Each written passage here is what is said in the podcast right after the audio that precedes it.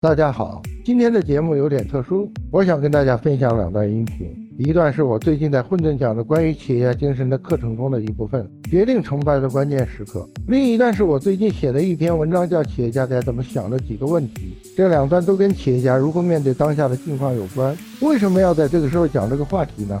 我想大家都有感觉，最近几年对所有人来说都非常艰难，对企业家这个群体尤其如此。我身边的朋友一见面就聊。我还要继续干嘛？还能干嘛？我们不得不面对我是低垂的时代过去了。但与此同时，纵观商业历史发展，诸多全球著名企业是在经济大萧条时期成立的。现在也许是坏的时代，但也是好的时代，是具有悲观红利的时代。我们必须清醒地认识到：第一，眼前的困难不是短期的，不是靠忍耐就能度过的；第二，创业本就是艰难的，现在反而是回归到了一个正常的常态。这个时代谁能把握悲观红利呢？企业家精神又能发挥什么作用呢？如何唤醒和正确的使用企业家精神？对于一些经常造成撕裂的话题，企业家该怎么思考呢？关于这些问题，我都想跟大家做一些分享。至于这场关于企业家精神的课程，有兴趣了解更多的朋友，可以下载混沌 APP 看完整版的课程。也欢迎关注我的公号，还是不举手就发言阅读我最近的文章。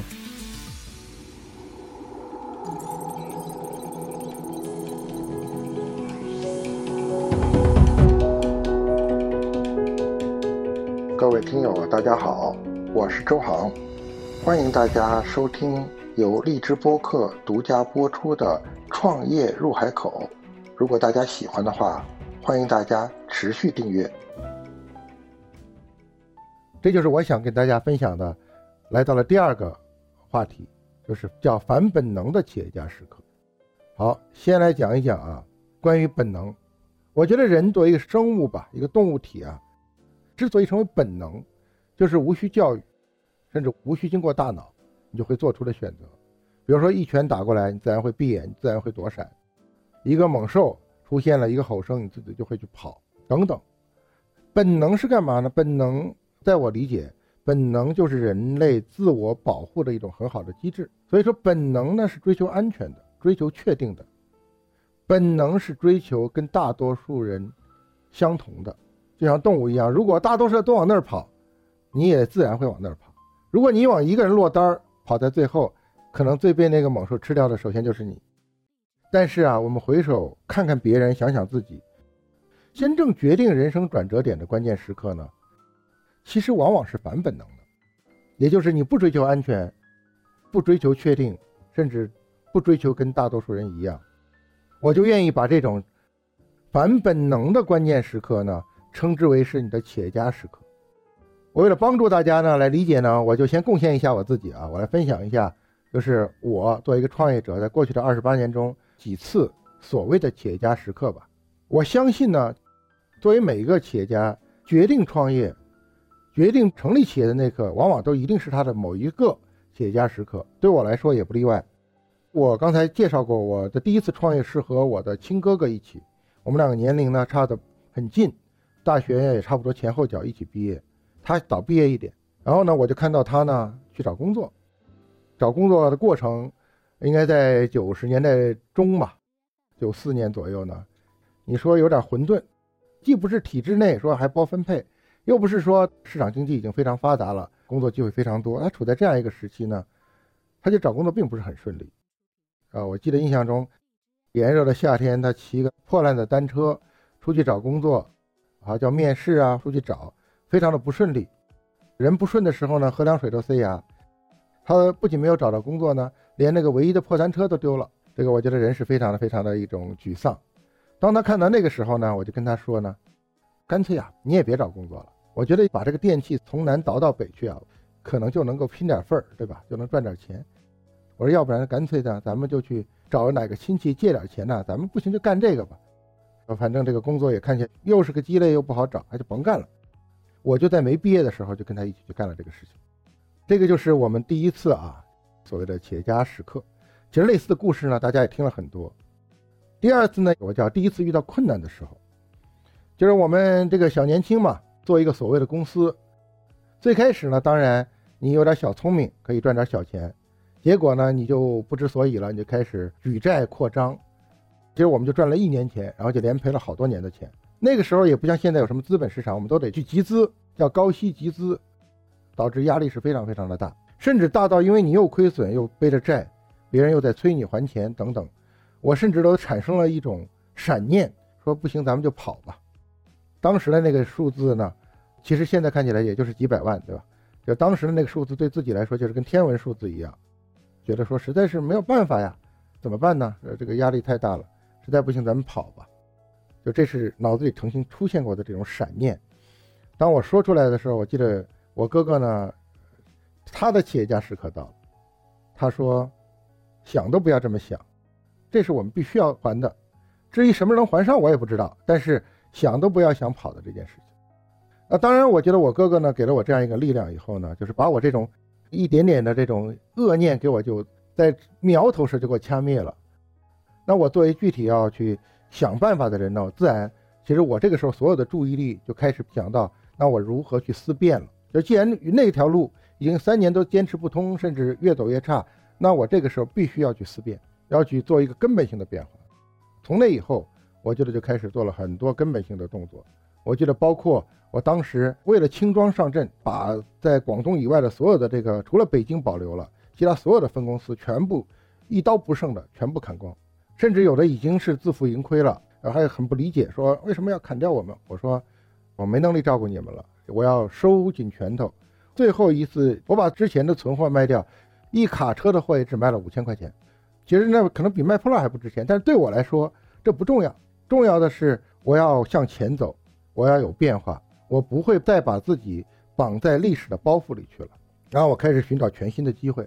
当我看到了一个小的广告，我看到了当时的呃索尼这个音响打了一个广告，但是下面没有一个中国代理商的信息，只有一个日本当时叫代表处的信息。我就在猜想，他是不是刚刚进中国？他是不是还没有在中国的合作伙伴？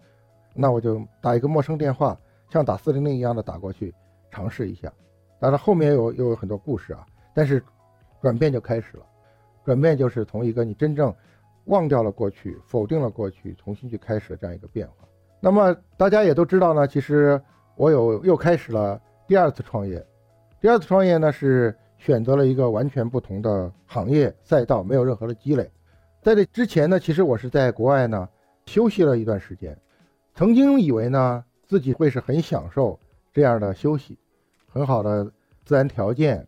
生活没有什么压力，就是那种所谓的四十岁，啊，我当时还不到，大概三十多岁，就是所谓的实现了财富自由，就可以享受退休生活。但是呢，我有一天有一个画面非常的触动我，我在家里的院里坐着，就是看着这个大树啊落下了一片落叶，树很高，然后叶子落下来呢，随着微风呢落下来时间非常的长，可能我就看着这个落叶呢，落到地下可能有长达一分钟的时间，我突然就觉得。我再也不要过这样的生活了，就是所谓的享受的生活，其实根本不是我想要的。我想要的是去创造。就是当树叶落下的那一刻，我就萌生了我第二次去创业的一种决心。尽管那个时候我并不知道我该做什么，但是我那个重新去做事的这种信念是在那一刻坚定的。然后我就开始很积极的去想，我在想无数的创业方向。啊，当然，再经过一段时间，我就。也觉得都不完美，没有一件事情是完美的，都是 bug 重生，并不是说我想明白了才做的。然后我就逼着自己说，想不明白也要去做。怎么做呢？就先把自己逼回来，就说你不要在那个环境中待着了，你先回来。我记得当时房子已经很久没人住了，北京呢也有电卡，也电也断了。司机把我送回家的时候，漆黑的，连电都没有，人家就礼貌的说那没有什么事儿，我就先走了。我一个人坐在三个大箱子上，在一个黑的屋子里，只能听见自己的喘息声。我其实也很慌，我在想我下一步该怎么开始。但是我觉得回来其实就已经是个开始了。当然，这是我自己一个小小的所谓的企业家时刻啊。我想我身边认识的，或者包括我们共同性认识的呢，其实每个企业家都有属于自己的企业家时刻。在前几年呢，我很有幸呢去了楚城庄园，但是没有赶上，是刚好在楚老。去世半年后，啊，我这里非常愿意呢念一下这段话，表示我对楚老的一个致敬吧。他说：“我一生经历过几次大起大落，我不谈什么后悔无悔，也没必要去向谁证明自己的生命的价值。人要对自己负责任，只要自己不想趴下，别人是无法让你趴下的。我到了云南，整个镇上一直流传着都是从楚老在糖厂就开始的这个跨度有几十年的各种各样的传奇故事，而我们所最熟悉的这个楚老呢，在二零零二年是在他七十四岁高龄，而且是在经历了人生巨大的磨难，出狱之后，又开始了新的创业。这就是我们熟悉的楚成，我们也非常熟悉的那段话，就是人生终有起落，精神终可传承。这是楚老的夫人，是马老师，他现在还在做，他现在也有他自己的庄园。你看他多么的乐观。我觉得我从他们身上都感受到了他的企业家时刻。我去的时候感动，我说一点点细节啊，就是农业其实是非常慢的，说从一个树苗栽下去到第一次挂果，可能要六年的时间。你看我们如果心里一算账，他是个七十四岁才创业的人，说不好听的，他等得着第一次挂果吗？可能都不一定。第二呢，他说他要种好橙子就得有好水。我在那儿蜀城庄园看到呢，他走遍了那附近所有的地方找好的水源，可能在我不记得了到底是十公里还是二十公里外的另外一个山头，他觉得那里的水源是好的。结果他为了要这个好的水源，他是做了一套水管，把那个好的水源做了几十公里，来接到这边的山上来。他就是在享受创造一个好的东西的一个过程。他甚至可能已经不是在乎那个结果，啊，再谈一个大家更熟悉一点、离我们更近一点，也是我的好朋友，就是何小鹏。大家都知道小鹏的故事啊，因为小鹏是属于我们互联网的第一代创业者，在创立了 UC 浏览器，后来呢，很成功的把 UC 浏览器呢，在移动互联网的高峰时期呢，卖给了阿里，大概当时就卖了几十亿美金。作为一个创始人，那显然已经实现了完整意义上、任何标准意义上的财富自由。我们原来以为小鹏就是可以去。享受生活了，对吧？一五年前后呢，对汽车产生了兴趣，他当时呢就以天使投资的方式投资了当时的小鹏汽车。但是直到二零一七年，我印象中他最后决定离开阿里，全身心的把自己去 all in 进去，从一个投资人转化成真正的老板创业者。呃，一七年我记得我们有一次在北京的四季酒店吧，最后一次他告诉我他的决定，他说我要进去要做了。我要自己全身心进去做这个事了。当时的造车运动啊，和今天啊，五年以后啊，是完全不一样的。当时说实话，信的人是少的，质疑人是多的。尤其是你是跨界，觉得从一个软件跨入硬件，汽车的水多深呢？供应链多深呢？没有人敢干。啊，我因为也尝试过，我一五年也去造过车，我也知道，其实造车对我来说是超出了我当时的能力的边界，因为我当时也就失败了。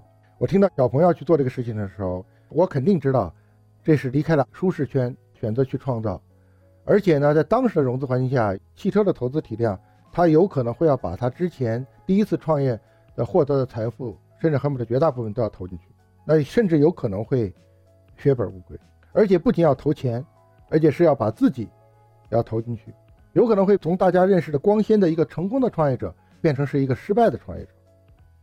我当时。坐在他身边，我脑子里都飞快地过了这个画面。一方面，我很钦佩他有这样的勇气；我同时其实也带着同样的问题问自己：说你做得到吗？说实话，我当时是比较汗颜的。可能因为我对汽车业当时没有小鹏这样的信念和信仰呢，我认为我给自己答案是否定的。但是在那一刻，现在来看，我看到了小鹏的企业家时刻。其实刚才分享的这些啊，呃，或者你们也想到，我们从媒体上看到的很多企业家都分享过自己在关键时刻的抉择。我觉得呢，他们不是说他们跟我们就不一样，说咱们怕他不怕，其实我觉得不是，其实人人都怕面对变化。这是我自己前几年在新西兰皇后镇去蹦极的一个真实的照片，我就体会啊，其实不管你创了多少次业，你每一次需要决定做一个新的选择的时候，都跟站在蹦极台上的这个边缘是差不多的，明知要跳也不敢跳。反正不管踌躇多久，有的人下了二十分钟，有极少人退回。但是我知道，你终究是要有跳下去那么一下子，这个是突破恐惧的那个过程。我不知道多少人去蹦过极啊？没有去过的话呢，我建议大家都去体验一下。尤其是当你要准备真的开启一次创业的时候，我建议大家去蹦一次极。我觉得我们人呢，其实不是不害怕，不是不恐惧，但是他还是去选择做了。他这个分水岭是什么呢？我觉得不是一种得失的计算，啊，不是说我怎么跳我就好受点，他不是，他其实可能就是有一种内在的创造的冲动，因此他享受的就是那个创造的过程。前段时间啊，这是一位年轻的朋友说的，他说的非常好，他是非常有企业家精神的一段话。他说：“我就做我想做的，接受他的事与愿违。”我觉得非常的感动我啊！我甚至也会带着这句话呢，激励着自己呢，就继续向前走。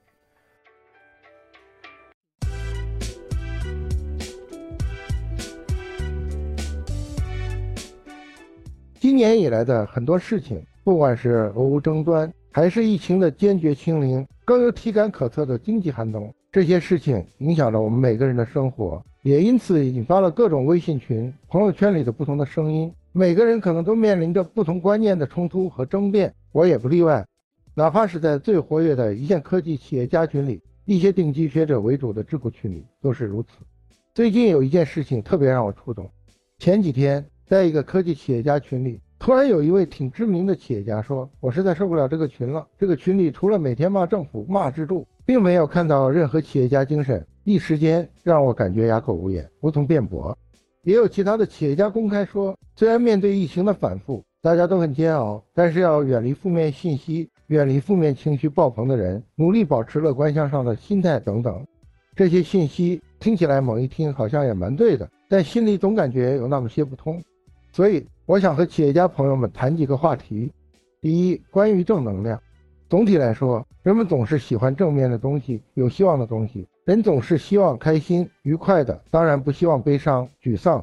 我觉得人这种需求是非常可以理解的。但是我们在希望多跟正能量接触，要远离负能量这个说法背后，可能有几个逻辑上的矛盾。我们先姑且把情绪能量定义称之为能量。如果你希望看到外界所谓正能量，也就是正面情绪，那就意味着你自己也必须是正能量。你是绝对不可以呈现负能量的。你不能要求别人都是正能量，而你可以负能量，对吧？否则，这样的道德要求就显得不合逻辑和不合情理了。你那么需要外界有正能量来给予你力量，是不是可能恰恰说明你自己正能量不足，才需要外界来给你呢？如果你真的内在正能量极其充沛，那外界再多的负能量也影响不了你。因此，可能你的内在是有负能量的。如果你承认其实你是有负能量、负面情绪的，但却不能说或者不能表达，你必须要装的是正面的、正能量的。这背后是不是本身就是一种虚假？虚假的东西会有力量吗？强撑的正能量真的可以感染他人吗？我对此深表怀疑。你是否同意呢？包括自己、他人会自然产生情绪的，或许高兴，或许生气。所谓的负性情绪，其实就是一种本能的情绪反应。不管是什么样的情绪表现，人是有权利表达的，无可指责的。当然，你的自由是可以选择不听、不看、不接触。我们可以多想一层，这一段时间以来，我们自己。或者整个社会分明是有很大的所谓负能量，这到底是为什么？是因为我们好日子过久了，面对一点困难我们就受不了了，我们变得不坚强、脆弱、娇气了，真的是这样吗？到底是什么造成如此全社会普遍性的负能量呢？谁应该为此负责任呢？如何去改变呢？我觉得这个恰恰是我们应该去思考的。第二，关于建设性。很多朋友说我们改变不了什么，这个时候与其抱怨，不如努力去做一些有建设性的事。甚至有人说过，如果你对他不满，你就去建设他。还有朋友说，如果你对政府不满，你对这个制度不满，你就去改变，去当人大代表。关于建设性，我也有一点不同的看法。建设性工作该不该干？我觉得当然应该干。我们看到疫情以来有很多很感动人的企业家行为。京东从全国各地召集的几千人物流敢死队，绑着红头带，喊着誓言，就像奔赴战场一样的去支援大上海。我们也看到物美为了减缓整个社会到超市抢购的恐慌，宣布采取自然闭店的措施，意味着只要有顾客就永远不闭店，让大家可以不受时间限制的购物。武汉、西安哪里有险情，根本不用动员号召，企业家都马上自觉自愿的行动起来。这些企业家非常让人敬佩，为苍生着想，他们配得上成为时代的英雄。但是，这是一个正常社会应该的样子吗？和平年代搞得这么悲壮，这是不是有点荒唐呢？好像这个社会水库溃坝了，我们只能勉为其难的拼命搬运沙袋来做一些弥补。但是，我们不是更应该去把已经溃掉的堤坝补上吗？如果那边的堤坝加速溃烂，我们搬再多的沙袋，每个人都快累死了，其实也起不到太大的作用吧。难道我们不应该停止继续制造荒唐时代不要再制造更多荒唐时代的悲壮英雄了吗？还有人说，做一个企业家，我们改变不了现实，我们只能适应现实，在适应现实的情况下去做好自己企业的经营。这几年，许多市场被极大的削弱，有的行业甚至被直接消灭了，产权得不到法律保护，使稍有资产的人都产生莫名的恐慌，企业家也被污名化了。剥削与被剥削的话题又重新登上了时代的话题舞台，资本市场的两端都被卡死了。一级市场融不了资，二级市场上不了市，我们简直就像西西弗一样的企业家，每天在负重的搬着一个大石头上山，好不容易推上去一点，石头又滚下来了，我们第二天还要接着搬。在这种情况下，没有一个人的能量不被耗干的。一个人的本能当然选择躺平，这才是对自己生命的保护嘛。所以我时常特别感激现在依然在努力为整个社会提供产品、提供服务的企业和企业家。如果没有他们，我们真的会死、困死、穷死。他们真的是在燃烧自己的生命，在创造啊这样的困境。我真不知道要聪明到什么程度，才可以继续老老实实的去适应现实的经营。喊这些口号的大神们，能不能教我们一下，到底应该怎么做，才能既要继续有所贡献，又要多快好省，效益提升，还要始终激情澎湃着，别让自己被干死耗死呢？还有人说机会永远有，你说的对，我完全同意。当然有很多机会，大白可以垄断社区的团购权是吧？那些做抗原、做核酸、做疫苗的企业简直躺赢啊！大量优质资产都大幅减值了。如果你手里有现金，或者有融资能力，有便宜的资金成本。或者说你有不受风险约束、源源不断的资金供给，你又不被政策打压，你当然可以有大量低价并购优质资产的机会。或者有人说，你看政府指明了很多新的方向，去做国产替代，去做解决卡脖子问题，有内循环，有统一大市场，要硬科技，要新能源，要有企业服务，很多所谓的国产替代解决卡脖子问题，在我来看，很多都是唤醒落后生产力的陈渣饭企。真的要我们重新回到不用 Windows 的电脑吗？对了，朝鲜智能手机也有一个叫阿里郎一百七十一的自主操作系统。我们真的要回到这样的时代吗？所以我真的很困惑，我不知道如何去做有建设性的事情。第三，关于改变，这是我最想说的。朋友都说你不要再说了，你说的这些哪怕有些许的道理，但是你能改变什么吗？你能改变现在的一切吗？你改变不了。因此你说他干嘛？你空耗了自己的精力，甚至给自己招来了更大的风险。给你所在的企业，给利益有关人士，给你的家庭亲人，造成了更多的担心和恐惧。你成为一时口舌之快，这有什么意义吗？在中国，你不要想去改变什么，你只能适应什么。如果我们认为什么都改变不了，我想从逻辑上请问两个问题：第一，您到底想不想改变？如果您说真的不想，这样很好，甚至继续强化才更好。我觉得咱们也没有任何讨论的基础，没关系。我们现在所有的教育。所接触到的被控制的一元化信息，使得你只能认可它，甚至自愿接受它、强化它，并最终成为它的一部分。这样自然就丧失了任何改变的想法和动力。但是如果这真的是一个无需改变、不应该被改变的社会，那继续发展的逻辑也不成立啊！发展也是一种改变啊！如果连发展也不要了，真的彻底僵化停滞，这样的未来还有什么意义和希望吗？如果您说我其实是想改变的，但是我很害怕。而且我也不知道要变成什么样子，不知道怎么改变，我也不知道为改变该做什么。那很好，至少我们彼此有一个共识，是我们还是想改变的。虽然我们想改变，但是我们无力改变。我们人的本能反应是适应，但是这几个月以来，我们曾经认为我们可以适应，可以接受。上海、北京一切的变化告诉我们，其实不管你是高官、富豪，还是体面的中产，其实我们和所谓折叠社会的底层一样，都是蝼蚁。我们都在面临着隔离，我们都会去方舱，我们都可能会被撬门，都是一样的蝼蚁，只不过你可能是穿着华丽一点的蝼蚁，吃的好一点，住的好一点的蝼蚁而已。如果我们还是选择适应和忍耐的话，最终所有人的命运都是一样的，逃无可逃。还有人说，这就是我们这一代人的命运，我们这一代也就这样了，我们就只能指望下一代。可是我们的上一代也曾经这样跟我们说，我们每一代都逃避了我们每一代的责任。都把这个希望和责任转嫁给了我们的下一代，我们这样负责任吗？我们对自己的人生负责任吗？我们对自己的下一代负责任吗？还有人说反抗有用吗？徒增风险而已。我们每个人做出的一点点微弱的，哪怕是反抗了一点的姿势，一点点的表达，我们心里都很惶恐，我们都很害怕。我承认我也一样，而且任何的改变都是一点点变化的。你不要指望今天做一点行动，明天一切就会变化了，不会的，变化是非常的漫长。非常的曲折，甚至非常危险。但是我们需要改变，这是我们共识的起点。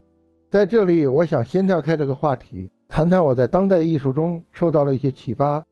现代艺术到当代艺术的转化，其实就这几十年。现代艺术还是以所谓的艺术风格为目标和价值的，而当代艺术价值观是以人为价值。这种转换的结果，最终把艺术扩展到观念和思想领域。除了几位艺术先驱之外，最重要的是在美国六十年代出现的一个非常重要的文化运动，我们把它称之为“垮掉的一代”。垮掉的一代的价值追求就是要跟主流对着干。这个运动最大的特征就是旗帜鲜明的反当时西方主流文化价值。凯鲁亚克的书，在路上接几个青年从芝加哥出发，开辆破车，身上的钱只够买汽油。旅程不长，内容也没什么惊险，就是在美国的乡间穿行。几个旅行者也非常颓废，捡烟屁，抽喝劣质的酒，和妓女们鬼混。但是这个书却呈现了一种另类的生活态度，就是不让自己被任何事情所束缚。人们所在乎的金钱、地位、爱情。美色都无法束缚这些在路上的年轻人。这种被主流文化定义为被垮掉的一代的生活方式，居然吸引了千万读者。他们有一种被敲醒的感觉。我们生而为人，到底该怎么度过这一生呢？这本书从1957年一出版，就在文坛引起了震动。有太多的年轻人从中接受到一个强烈的信息：放下一切，走吧，上路。它代表的已经不是实际的旅行，而是精神的解放。著名的歌手巴迪伦。甚至将这本书视为他的圣经，直到今天，这本书在美国每年还能平均卖十万本。从最开始的文学运动，后来逐渐扩展到整个西方的思想领域，并最终成为了一个影响全社会的文化运动。西海岸的旧金山作为非西方文化的聚集之地，成了这一次反叛文化的温床和大本营。当时的美国热血青年一波又一波的涌向旧金山，街上到处看到无聊席地而坐、无家可归的长发青年，叼着烟，弹着吉他。吸着毒，有上顿没下顿，无所事事，浪迹街头。在当时社会主流正常人眼里，他们绝对就是一副彻头彻尾垮掉的一代。这些参与者用各种方式去发泄他们对主流价值的不满，反越战、性解放。比如我们在《阿甘正传》里看到他的女朋友珍妮。实际上，这一次上个世纪五六十年代的美国青年，所谓垮掉的一代，正是用这种看似放浪形骸的形象，做下了最有出息的一件事情。那就是促进了社会大面积的文化反省，给美国文化注入了一种新的价值观，带来了文化景观的大变化。垮掉的一代所做的事情完全不是垮掉，而是大建设。他们用最激烈的方式去挑战了主流的权威，并真的打破了西方文化的所谓主流和正确的传统，让西方的文化开始呈现了多元。我们只要稍稍的改变一下既定的观念，稍稍换个位置和角度来想，这些所谓的垮掉，其实一点都不垮掉。谁规定说非主流就一定不正确，不听话就一定是祸害？如果我们现在去相遇那个时候的年轻人，他们好奇、大胆、独立、反叛，他们的反叛精神让那个时代的空气中到处都弥漫着一股几乎能闻出味道的创造能量，一切皆有可能。不管是文化艺术，还是后来的科技创新，整个美国六十年代开始的硅谷就以爆炸般的姿态出现了。我谈了这一大段，就是想说，任何的改变都是从不同意、不服从。从批判、反思、对抗开始的，我们可以做的是表达我们的不同意、我们的不愿意、我们的不服从。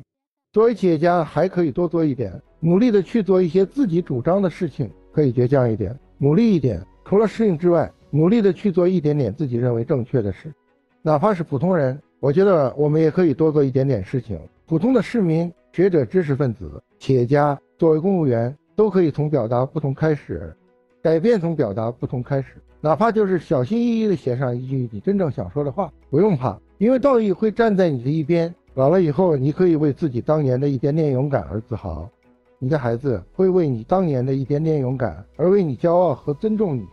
改变从表达开始，哪怕就是小心翼翼地写上一句你真正想说的话。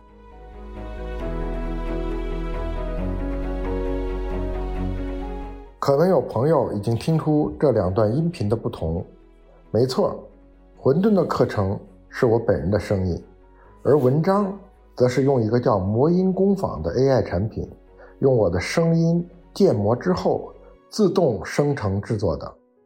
下期节目中，我将请到魔音工坊这个产品，也是出门问问的创始人，我的好朋友李志飞，来和大家一起聊聊。声音 AI 以及数字虚拟人这个崭新的话题。希望大家到时候一起来探讨。